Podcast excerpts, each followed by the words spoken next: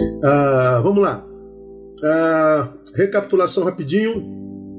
Nós começamos estudando o livro de Hebreus, fizemos um resumo de 1 a 12 de Hebreus, explicando o que é o livro de Hebreus e dissemos que eu entendo que o capítulo 13 de Hebreus, que é o último capítulo, é o que ah, o Senhor gostaria que nós praticássemos no dia a dia.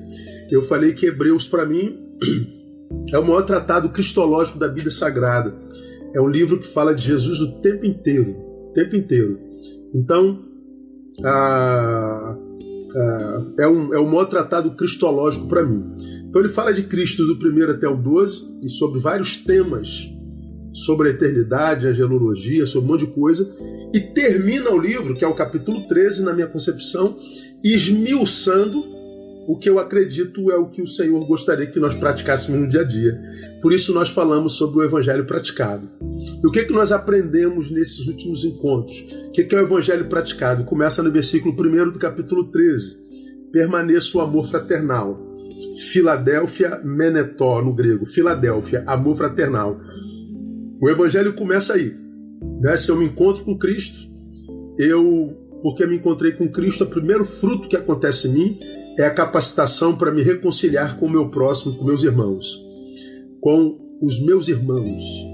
Então acaba o litígio, o perdão é estabelecido e a vida é, se desenvolve como Jesus sonhou que nós desenvolvêssemos. Amor ao irmão. Falamos sobre isso bem detidamente. Nos versículos seguintes, está a segunda marca do evangelho praticado.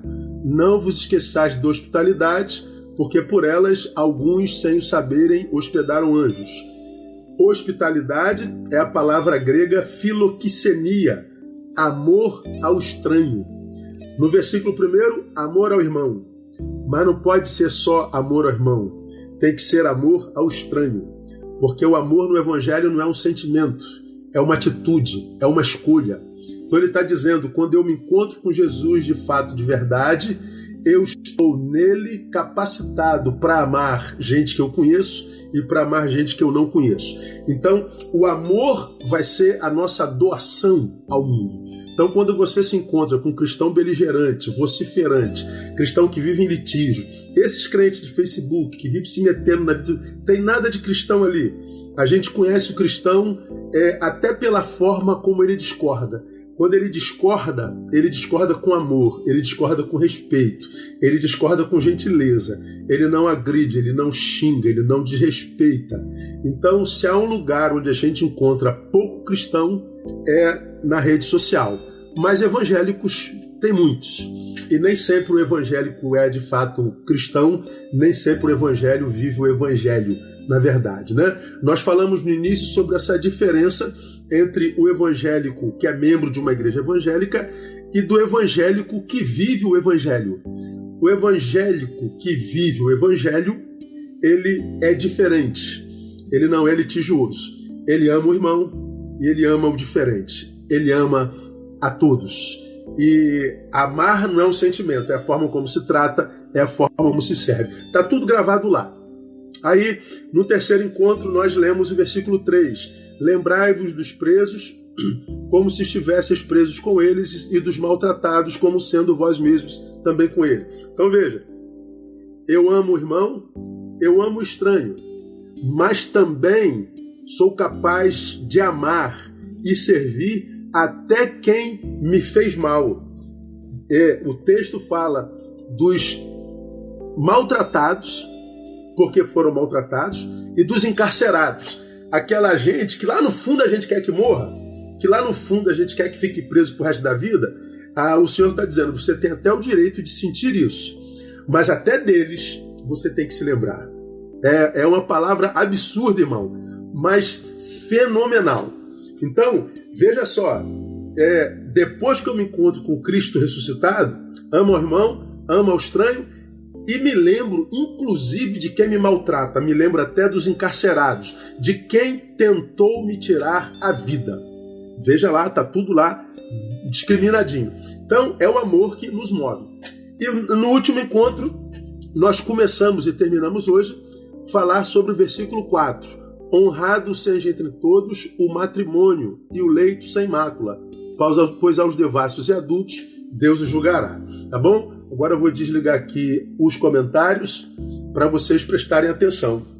Então, na semana passada, nós falamos sobre honrado seja entre todos o matrimônio. E nós falamos a diferença entre matrimônio e ah, viver amasiado, juntado, fazer contrato nupcial. Falamos sobre isso lá, sem julgar, sem apontar dedo, sem ofender ninguém. Mostrei a diferença entre uma coisa e outra. E o que mais chamou a atenção de vocês e o que mais reverberou para aqueles que ouviram lá. Porque explicamos o que era o casamento no tempo de Jesus, explicamos que era o casamento no tempo de Hebreus, tudo mais lá. Ah, falamos que não é o papel que, que é, faz do casamento um casamento, mas quando um casamento é um casamento, assinar o papel não é problema nenhum. Hoje há muita gente que diz eu não quero casar e não vou casar e não casa mesmo, e diz assim, pô, o papel é só um papel, pô. Quer dizer nada. Ora, se é só um papel, então vai lá e assina. Custa nada, vai fazer alguém feliz, na é verdade. Só que a gente diz é só um papel, mas o cara não assina. Então não é só um papel. O papel tem um poder maior do que isso, né? Eu falei, para casar com a Andréia, minha esposa, eu assinaria um livro inteirinho, de novo. Mas Hoje as pessoas dizem que amam, dizem que querem casar, mas quando é para assinar o papel, quando é para legalizar, quando é para autenticar um sentimento dito existente, há um monte de gente que dá para trás. E quando a pessoa dá para trás, quase sempre ela diz assim: pô, a gente vai assinar, mas na hora de separar vai dar um problema danado, uma dor de cabeça, uma burocracia.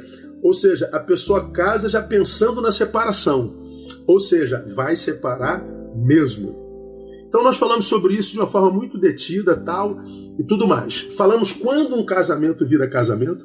Tem muita gente que assinou o papel e não é casada, e acredito até que tem gente que não assinou o papel e é casada.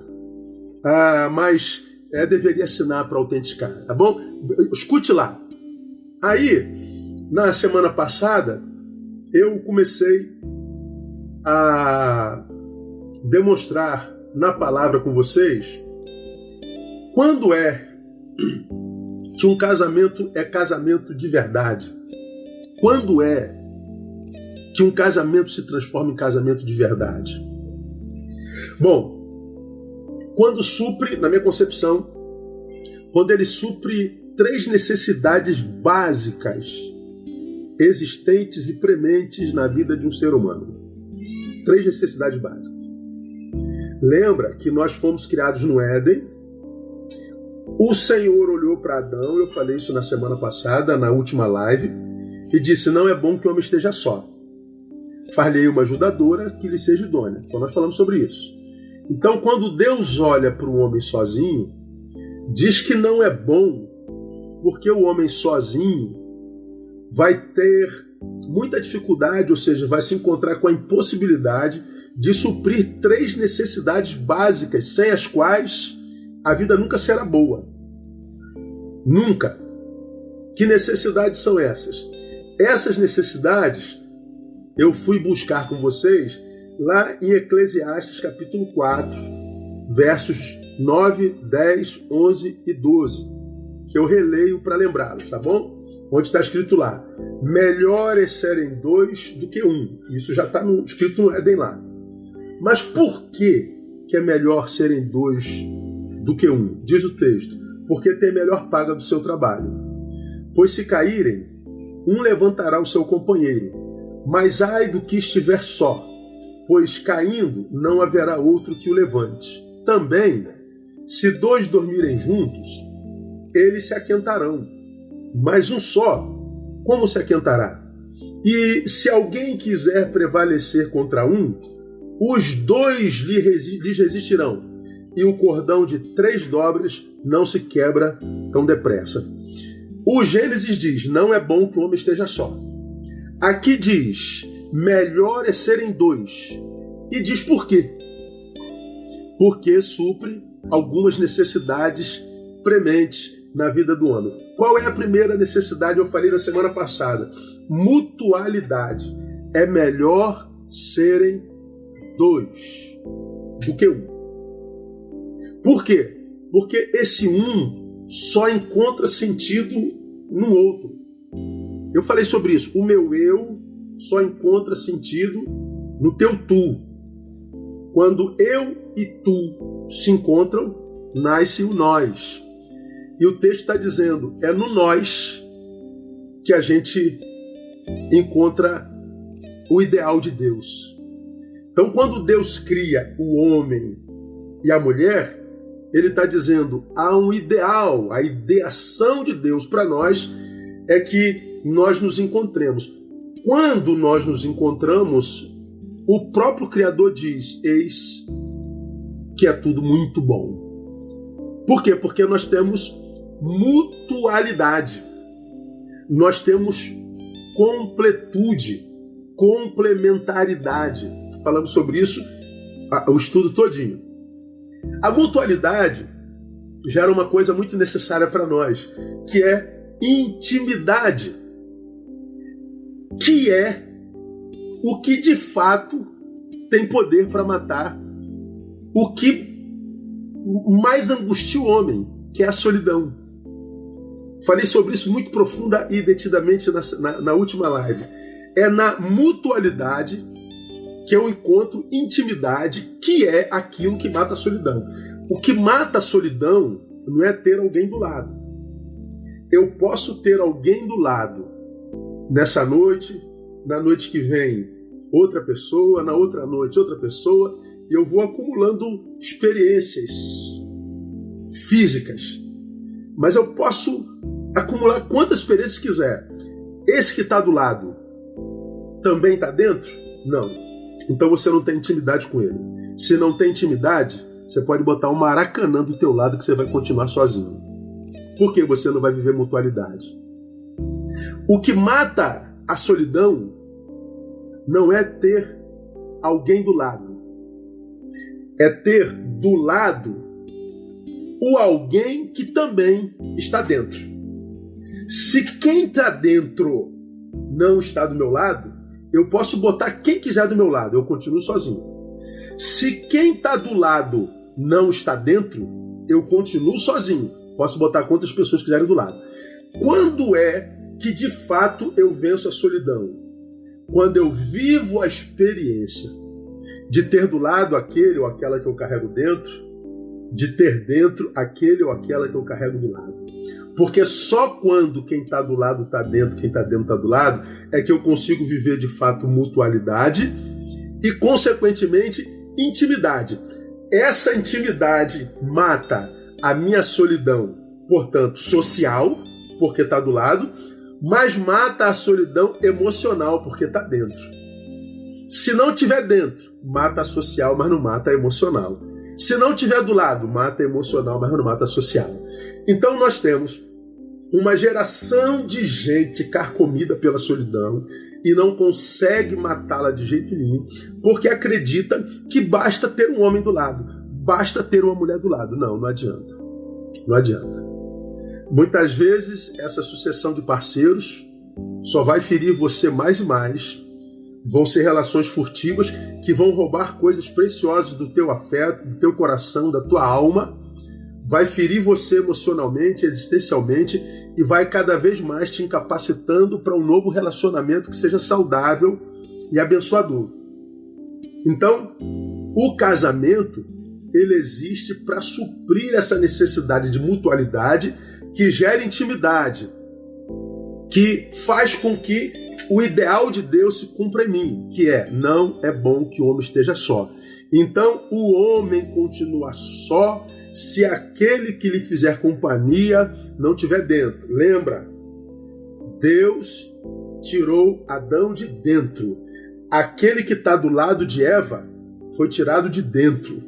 Então tem que haver essa ponte entre o endógeno e o exógeno, entre a interioridade e a exterioridade. Relacionamento é muito mais do que ter alguém do lado. Falamos sobre isso na semana passada. Mas hoje nós vamos falar sobre as outras duas necessidades básicas do ser humano. A segunda é afetividade, afeto. Afeto. Quando eu falo de afeto, irmão, eu tiro lá desse texto que nós acabamos de ler. É melhor serem dois do que um, porque se dois dormirem juntos, se aquentarão, mas um só como se aquentará. Ou seja, se dois dormirem juntos, eles viverão calor. Eles viverão aquecimento e acolhimento. Se dois dormirem juntos. Afetividade. Afetividade, irmão, escuta o que eu vou lhe falar. Afetividade, é, carinho, aconchego, cafuné, beijo, cheiro, ah, essas coisas, elas não estão, é, como eu diria, na relação das coisas gostosas da vida apenas. Carinho, afeto, amor, acolhimento, beijo, ah, não estão na relação dos componentes de coisa gostosa da vida. Isso tudo faz parte da relação de componentes necessários da vida. Carinho e afeto não é coisa gostosa na vida apenas. É coisa absolutamente necessária na vida. E por que que isso tudo é necessário na vida? Porque a afetividade promove desenvolvimento humano. Retira o afeto do homem, retira do homem a capacidade de amar, de acolher, de acariciar, de, de aconchegar. Retira desse homem essa capacidade, a humanidade dele é arrefecida, o que ele vira, o que sobra nele é o bicho. O que sobra nele é o animal. Por que, que eu falo desenvolvimento humano?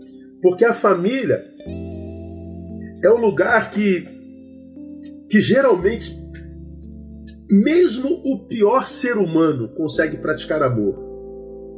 O cara pode ser um assassino em série, um, um, um assassino de aluguel. Ele pode ser um traficante que trafica toneladas de, de, de maconha, de, de, de, cocaína e é responsável pela morte de um milhão de pessoas por ano. Ele é o responsável pelo desmantelamento de famílias, de futuros, de carreiras. Ele é, o, ele é um ser humano pífio, mau, perverso. Mas esse ser humano que mata mulheres, que estupra crianças, que é responsável pela morte de gerações, ele na família consegue amar o filho dele. Ele consegue amar a mãe dele. Ele protege a filha dele com unhas e dentes. Na família, o monstro da rua vira gente. A família possibilita essa, essa manutenção da nossa melhor versão. Do lado de fora, ele mata. Do lado de fora, ele rouba ele esquarteja, ele estupra, mas na família a melhor versão dele aparece. A família faz a manutenção da humanidade desse sujeito. A família é o lugar onde o ser humano é preservado em mim e você. É a família que possibilita a manutenção da nossa melhor versão. Claro, que quando a família é saudável, quando a família é segundo o projeto de Deus, segundo o projeto do Evangelho, é na família. Quando o texto de Eclesiastes fala melhor serem dois porque se dormirem juntos, ele fala na perspectiva do que eu falei antes, da mutualidade. Não é dormir com qualquer mulher, não é dormir com qualquer homem, as experiências sexuais têm seu valor, mas elas não podem completar essa lacuna afetiva no ser humano. Só se quem tiver do lado for aquele que está dentro, como eu falei anteriormente, agora há pouco tempo. Porque se aquele com quem eu deito, aquela com quem eu deito não está dentro, quem deitou foi o bicho, foi só o animal, foi uma experiência é, apenas carnal. É a mesma experiência de dois animais. É a mesma experiência. Não há afeto, não há amor. É uma necessidade unicamente biológica. Isso não traz plenitude. Tanto é que o cara tem que estar repetindo o tempo todo. Porque é o bicho que está ali, é o animal. Só na família, só na perspectiva do Criador. Não tem nada a ver com religião. Você que não é religioso, você que não curte essa parada, eu não estou falando de religião, não. Eu estou falando daquele que nos criou. Como nós não somos um ser meramente biológico, como nós já falamos aqui, um ser bio, psíquico, sócio, espiritual. É o que nós somos. Então não adianta alimentar só o ser biológico e não alimentar o psicológico. Não adianta alimentar o biológico e não alimentar o sociológico e o espiritual. A gente encontra a plenitude quando a gente alimenta igualmente essas quatro perspectivas da nossa existência. Na verdade, três: biopsíquica, espiritual, a sociológica, onde a gente desenvolve tudo isso. Ou eu alimento essas três áreas, ou eu continuo carente. Então, esse, esse texto, irmão, ele é tremendo porque ele nos revela o que Deus tinha como ideia de uma relação conjugal. O Evangelho me capacita para viver isso. O Evangelho me capacita a ir além do biológico, além do bicho. O Evangelho me capacita a viver uma relação afetiva de troca que gera mutualidade, que gera intimidade, que me ajuda a matar a solidão que me mata. Então é na família. Eu dou outro exemplo para vocês. O Brasil tem uma das maiores populações de menores abandonados do mundo. Só você olhar nas ruas das grandes capitais. Quem é daqui do Rio de Janeiro, quem é de São Paulo, quem é das grandes capitais, você vê a quantidade de crianças jogadas na rua. E quantas crianças começam no crime cada vez mais cedo. Há bem pouco tempo no Rio de Janeiro foi preso um garoto de, de 11 anos que já tinha um monte de morte nas costas. O menino já tinha passado pela, pela, pela, pela correção prisional 200 vezes. Entrevistaram o menino, o menino é um bicho. Aí, depois que passaram essa reportagem, falaram: esse menino é um monstro. Esse menino não, não pode ser tratado como menino. As crianças de, de hoje em dia, tudo monstrinhos. Sim, talvez seja. Mas a, a pergunta que eu faço é, irmão, se as crianças que estão na rua cometendo crime, barbarizando, são monstros? A pergunta é: onde é a fábrica de monstros? Aonde é a fábrica de monstros? Quem fabricou aquele monstrinho? De onde veio o monstrinho que não sabe respeitar? De onde vem um monstrinho que não conhece o valor intrínseco do próximo? De onde vem um monstrinho que não sabe o que é brincar, o que é abraçar, o que é beijar?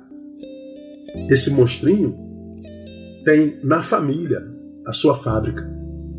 E por que que, aspas, é monstrinho, como dizem alguns? Não sou eu que estou dizendo.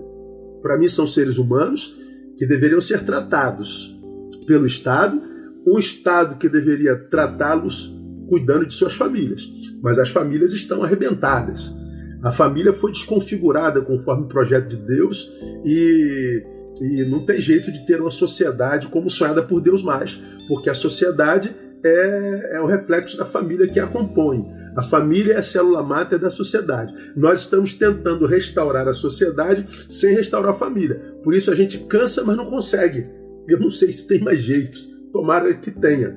Mas eu tenho muita dificuldade de crer, porque nossas famílias estão como estão. Né? Então, para a gente mudar a sociedade, tem que mudar a família. Isso é a longo prazo.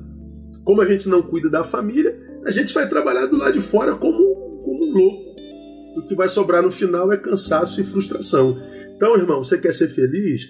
Ouça a Madre Teresa de Calcutá. Você quer fazer alguma coisa boa pelo mundo? Vá para casa e cuida da sua família e você vai estar fazendo a melhor coisa que você pode fazer para o mundo. Ok?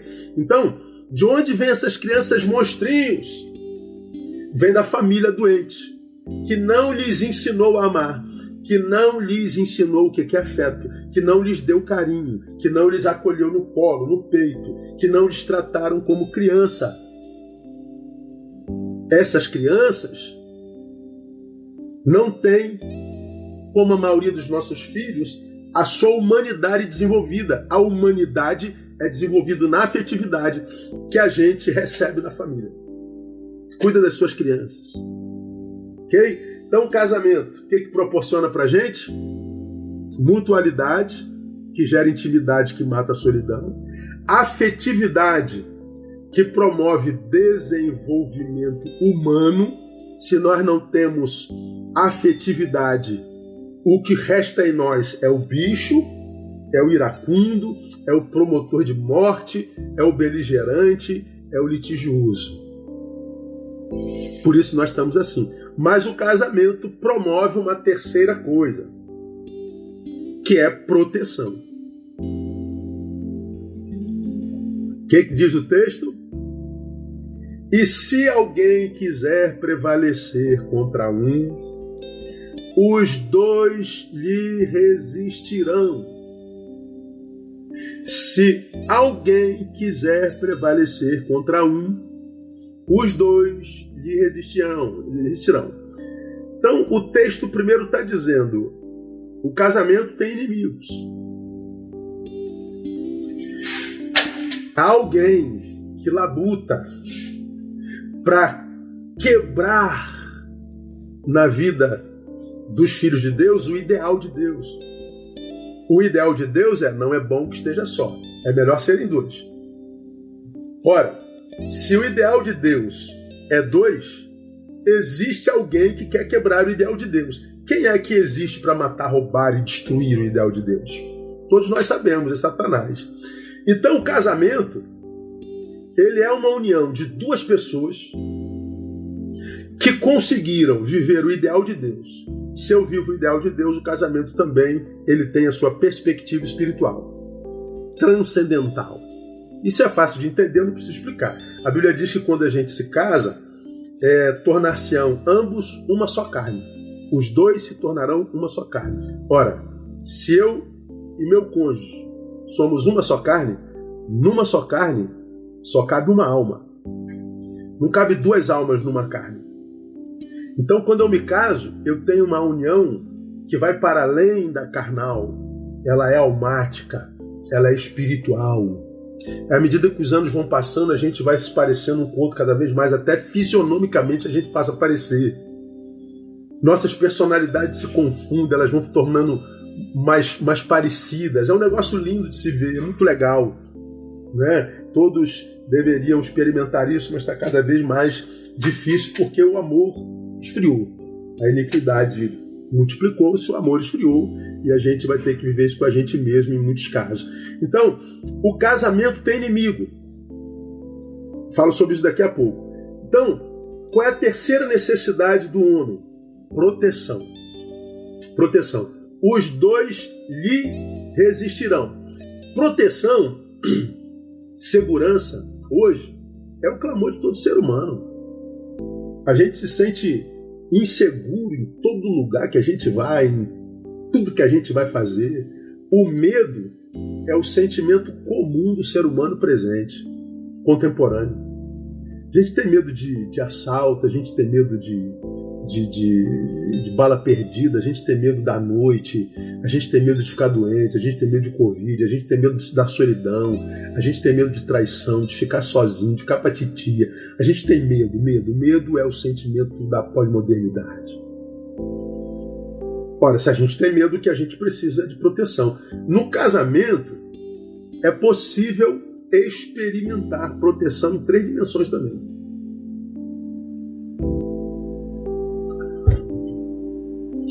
Em três níveis.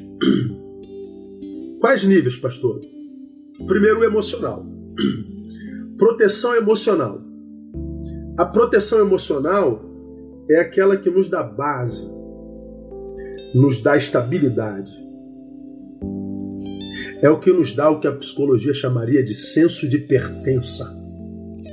Quando nós vivemos amor de fato no casamento, Nós nos sentimos parte de. Nós não somos mais uma folha ao vento, sem lenço, sem documento. Nós nos sentimos pertencentes. Nós nos sentimos parte. Nós não sentimos, não nos sentimos esquartejados da existência. Nós nos sentimos incluídos, inclusos. Saber que a minha mulher está ali, meu marido está aqui, eu posso contar com ele, com ela, qualquer tempo. Saber que meu pai está aqui, minha mãe está ali, minha família está coesa. Eu sei que eu estou cercado de proteção, de amor. Eu tô, eu tô numa, numa, numa, numa, numa trama existencial, familiar, que na qual eu estou aconchegado. Eu nasci do útero da minha mãe e vivo no útero da minha família. Eu estou inserido, eu estou coberto, eu estou debaixo de cobertura de toda a natureza. É na família que a gente tem isso. É na família que a gente tem isso. Quem tem isso se sente seguro. Quem tem isso e sabe aproveitar isso, ela não se torna refém de emoções exteriores. Aí você fala assim: ah, pastor, se fosse assim, famílias saudáveis não produziriam filhos inseguros, não produziria filhos com problemas emocionais graves. Claro que pode produzir, mas se não está falando de segurança emocional, tô.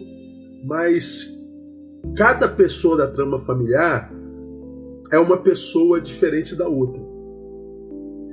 E pessoas diferentes não valorizam coisas da mesma forma. Vamos imaginar. Aqui em casa nós somos quatro ainda. Bom, o que eu penso sobre o meu nicho familiar é uma coisa. O que que essa família simboliza para mim?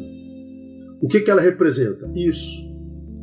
Para minha esposa, aquilo. Para minha filha número um, isso outro. Para minha filha número dois, isso outro ainda. Bom, todos da família dizem: Eu amo a minha família. Você, não é, não é a, a, a, a, máxima comum entre seres humanos? Eu amo a minha família. Não, eu amo a minha família. Ok. Mas o valor que dá a família é igual de cada ente familiar? Você é, já ouviu gente que diz que ama a família, mas abandona por causa de amigos, amigas, trabalho? carreira. Você conhece gente que diz que ama a família, que morreria pela família, e que eu acredito morreria mesmo, mas embora morresse por sua família, não vive por sua família? É a questão de Davi, que viu sua filha Tamar sendo estuprada por Aminon e não faz nada. Aminon era irmão de Tamar. Como ele não faz nada, Absalão, irmão de Tamar, irado com o silêncio do pai, mata Aminon. Aí Davi tem uma filha estuprada pelo irmão, um filho estuprador, um filho assassino e um filho assassinado. Absalão mata Aminon, foge para a casa do seu avô, que era avô da sua da terceira mulher de, de, de Davi, Espera Davi lá por três anos, Davi não faz nada. Absalão lhe toma o reino como inimigo. Davi recupera seu trono. Quando recupera seu trono, Absalão foge. Absalão está cavalgando, seu cabelo grande fica preso no, no, no galho, você conhece essa história. E Davi disse para o seu general: Não toque no meu filho. O general, com raiva dele, de Absalão, que traiu o pai, mata Absalão. Davi sabe que Absalão morre e está lá o texto dizendo que ele foi ao corpo de Absalão e começou a gritar: Absalão, meu filho, meu filho Absalão, Absalão, quem me dera morrer no seu lugar, quem me dera estar no seu lugar. Davi está dizendo que ele tinha o desejo de morrer por Absalão, mas não teve coragem de viver com Absalão. Davi não cuidava da sua família. Diz que estava disposto a morrer, mas não estava disposto a viver por ela. Então o discurso eu amo a minha família é muito vago, é muito hipócrita. o valor que eu dou à minha família é mostrado, mostrado, perdão, pelas minhas atitudes. É mostrado pela minha funcionalidade. Dizer que eu amo minha mulher, mas não sou amigo dela e vice-versa. Dizer que eu amo meus filhos e deixo faltar as suas necessidades básicas. Dizer que eu amo meus pais e os desonro. Não, não é amar. É discurso vazio. Então, a, a família ela promove proteção e nessa família, se os valores forem equilibrados, nós estamos capacitados para vencer qualquer embate psicológico do lado de fora, qualquer rejeição, rejeição de namorado, rejeição de patrão, rejeição de pastor, rejeição de amigos. A gente na família está capacitado pelo Evangelho para viver qualquer tipo de doença e síndrome, porque nós temos proteção emocional. Dando para entender o que eu estou falando para vocês? da estabilidade. Então, de onde vem os filhos desajustados? É porque os filhos não valorizaram a família, como de repente os pais valorizaram, ou como outros irmãos valorizaram. Cada um dá o valor à sua, ao seu nicho familiar, a proporção da sua personalidade. E a gente não pode interferir na personalidade nem dos filhos, e os filhos não podem interferir na personalidade dos pais. Então, claro que famílias equilibradas podem gerar frutos desequilibrados. Mas nem por isso a família é culpada. É porque a impressão do valor para aquele foi diferente. Acho que está claro isso. Mas na família eu também tenho proteção geográfica. Eu tenho um lugar de refúgio. Eu tenho um lugar que, se saudável, é um lugar ausente de ameaças. Em um lugar refúgio, com ausência de ameaças e de perigos, se torna um lugar de descanso. Família é o lugar no qual nós deveríamos descansar. Fora da família, a gente está correndo atrás do pão de cada dia. Fora da família, a gente está cumprindo missão. Fora da família, nós estamos desenvolvendo talentos e dons. Fora da família, nós estamos a trabalho. Na família, em descanso. Família deveria ser lugar de descansar e não lugar da nossa briga, lugar do nosso litígio. Deveria ser o nosso céu e não lugar do nosso inferno. Mas quando é que a gente consegue viver isso? Quando quem construiu essa família comigo, ou seja, quem está do meu lado, está dentro e quem está dentro está do lado. Portanto, quem casa, se não for por amor, casa para viver o inferno. Você vai para a rua e quando volta, volta para o inferno. Talvez isso explique por que os bares pulgueiros estão cheios de gente tomando cachaça até de madrugada. O cara chega do trabalho sexta-feira, ele não vai para casa, ele quer ir para o bar tomar cachaça e fica até de madrugada. Fico pensando, meu Deus, por que você não vai para casa? Porque a casa é um inferno. Por que, que tem crentes que vivem enfiados na igreja manhã, tarde e noite? Porque a casa é o inferno. Quando a casa é saudável, nós temos vontade de voltar para ela o tempo inteiro. A gente não tem vontade de sair de lá. É isso que o Senhor sonhou quando disse: não é bom que o homem esteja só. Seria um lugar de proteção geográfica, lugar de descanso.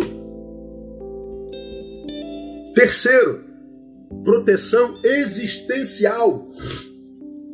Ou seja, é um lugar que produz realização. A primeira demanda da natureza humana é o que? Ajuda, necessidade. Irmãos, é, todos nós temos necessidade para começar a vida. O pai e a mãe é aquele que dá o um empurrão. O pai e a mãe é aquele que bota na escola. O pai e a mãe é aquele que no início troca fralda. O pai e a mãe é aquele que paga a faculdade. O pai e a mãe é aquele que ensina os valores que vai fazer desse filho um cidadão.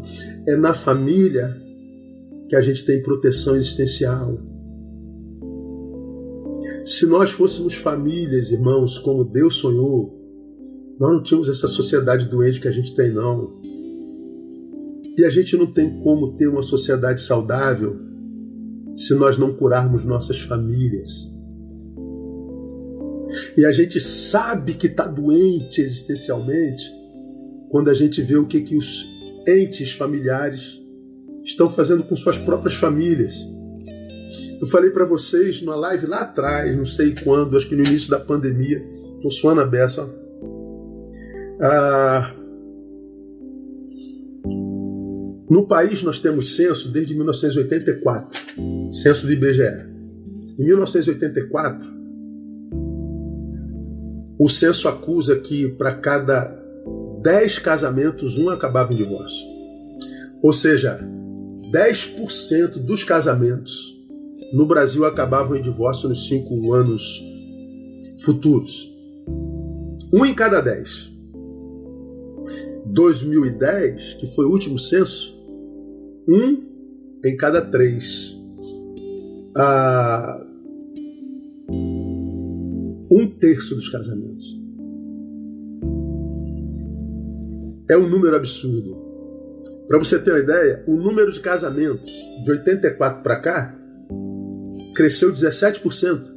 Tá tudo aí no, no, no IBGE, você acha. E o divórcio? 249%.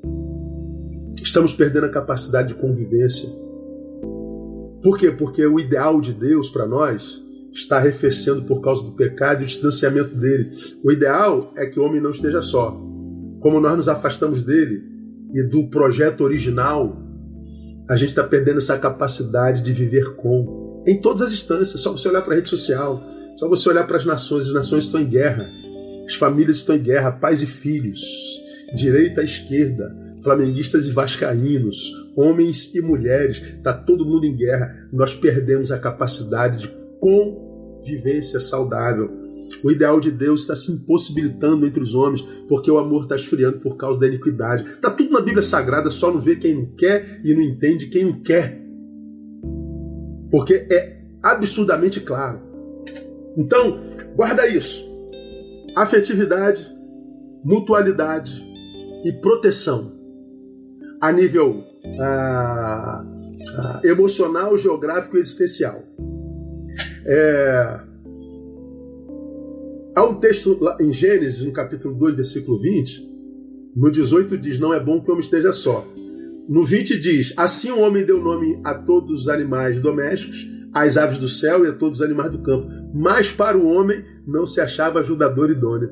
Ou seja, para o homem não se achava ajudador idôneo. Então, de um lado, para a gente terminar, diz que o casamento teria inimigos. Por outro lado, diz que nós homens precisaríamos de uma ajudadora. Eu acho isso muito legal. Ah, não é bom como esteja só, far-lhe uma ajudadora. Então, não é bom solidão, solidão não é projeto de Deus para ninguém. E mais, aquela que vai matar minha solidão sai de dentro, e aquela que sai de dentro, ou seja, que está dentro, é aquela que vai me ajudar. Ou seja, Existem coisas que eu só posso realizar na vida e preciso realizar na vida, mas só vou realizar na vida se eu tiver ajuda. Se eu não tiver ajuda, vão ficar por realizar. De que tipo de ajuda acredito Deus estava falando? Por que, que o homem precisa de ajuda? Para impedi-lo de ser devorado por suas próprias angústias. Por que, que nós precisamos uns dos outros? Para que nós não sejamos devorados por nossas próprias angústias, por nossa interioridade quando nós estamos acompanhados, bem acompanhados, nós saímos de nós um pouquinho e nos transportamos para o outro. A gente respira da gente um pouco, a gente se livra da gente um pouco. É como se a gente fosse para uma ilha respirar de um oceano interior que quer nos afogar, que quer nos sufocar. O outro é descanso. Então preciso de ajuda até para descansar. E mais, para também produzir evolução humana. Sem o outro, o que sobra em nós é, como eu já falei, é o bicho, é o caco, é o ser necessitado, é o ser carente, é o ser pedinte, é o ser invasivo. Invasivo. Palavra tremenda, né, irmão? Agora, para a gente terminar, faltam 10 minutinhos.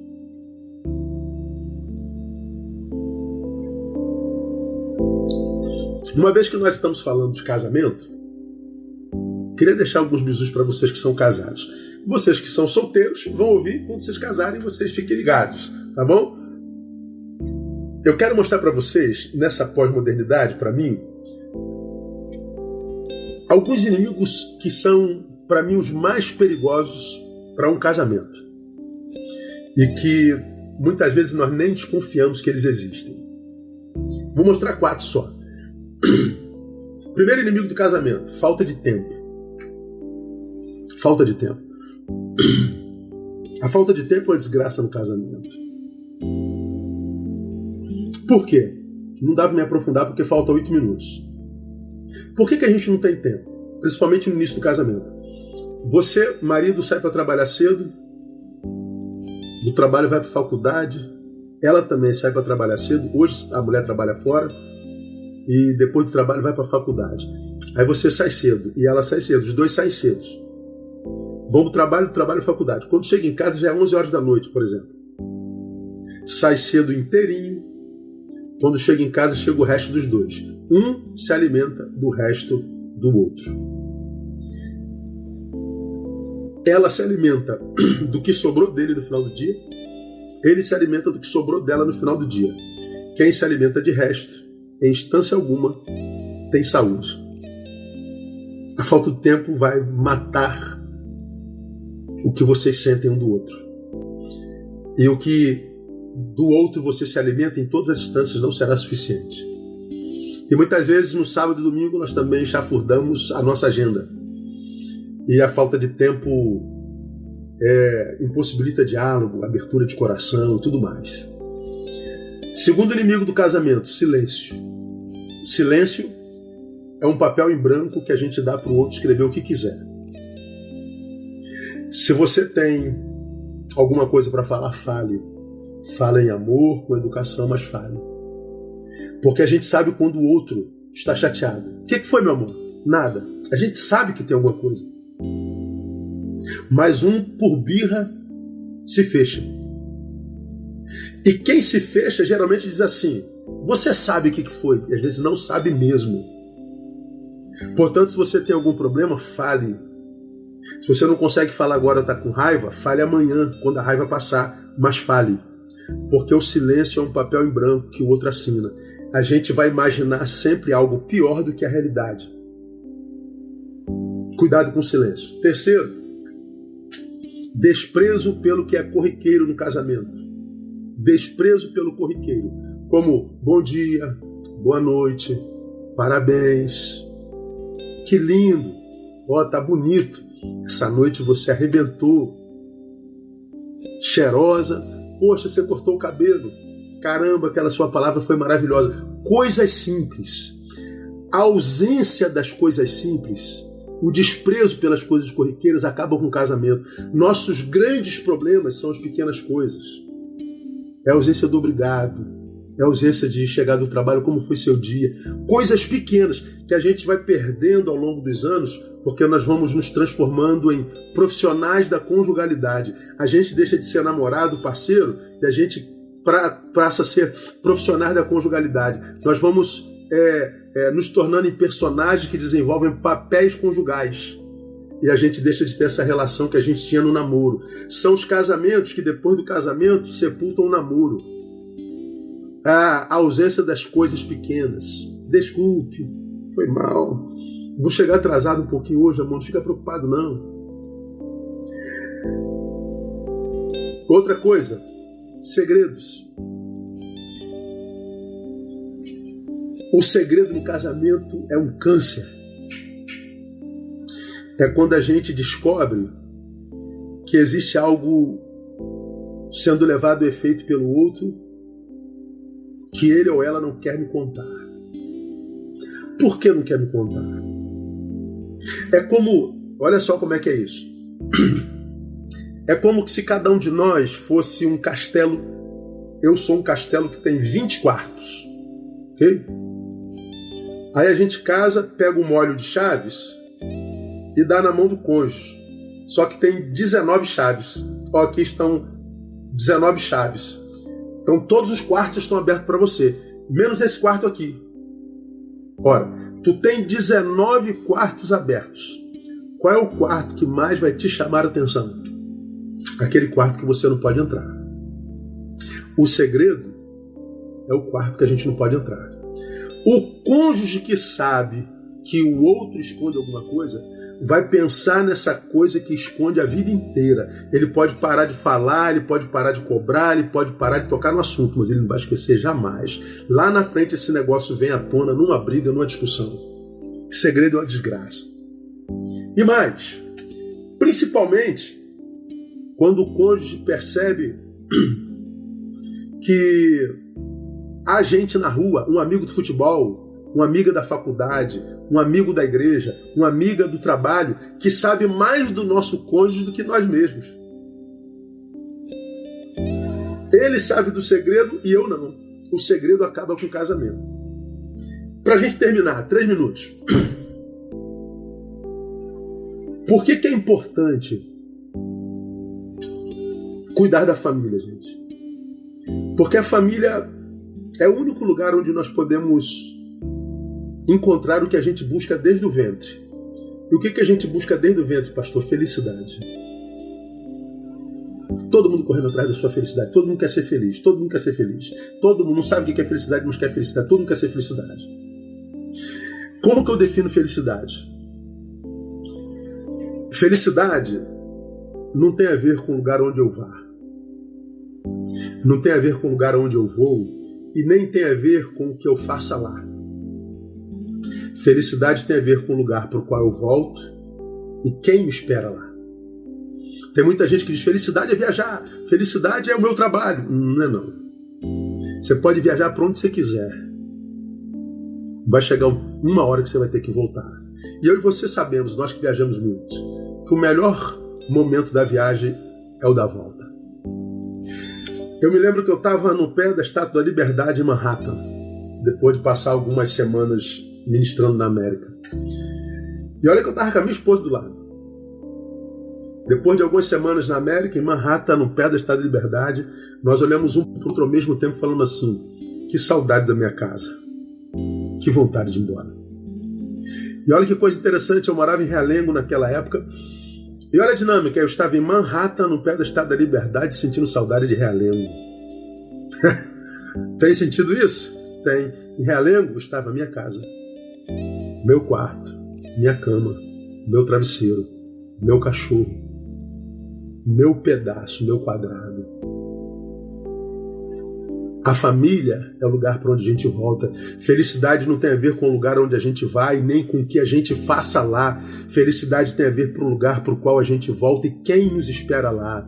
A felicidade é um caminho de retorno, não de ida. Portanto, cuida da sua casa, cuida da sua família. O evangelho praticado é praticado na família. O evangelho me capacita para viver o matrimônio segundo Deus. Honrado seja entre todos o matrimônio, porque é o único lugar no qual a gente pode viver plenitude de verdade. Ah, pastor, eu posso voltar para um amigo? Não, amigos são importantes, mas amigos são analgésicos. Eles não podem dar o que a esposa e o marido dá. O trabalho é importante, mas o trabalho não toca na alma, só supre o corpo e a psique. É na família que a gente encontra plenitude. Então, quando a gente fala de evangelho praticado, a gente está falando que o evangelho me capacita para honrar o matrimônio, o casamento e a família.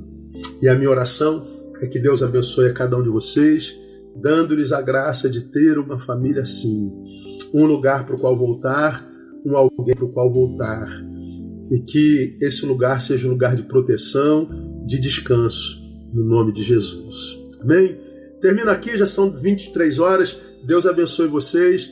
Essa live vai para o meu canal do YouTube.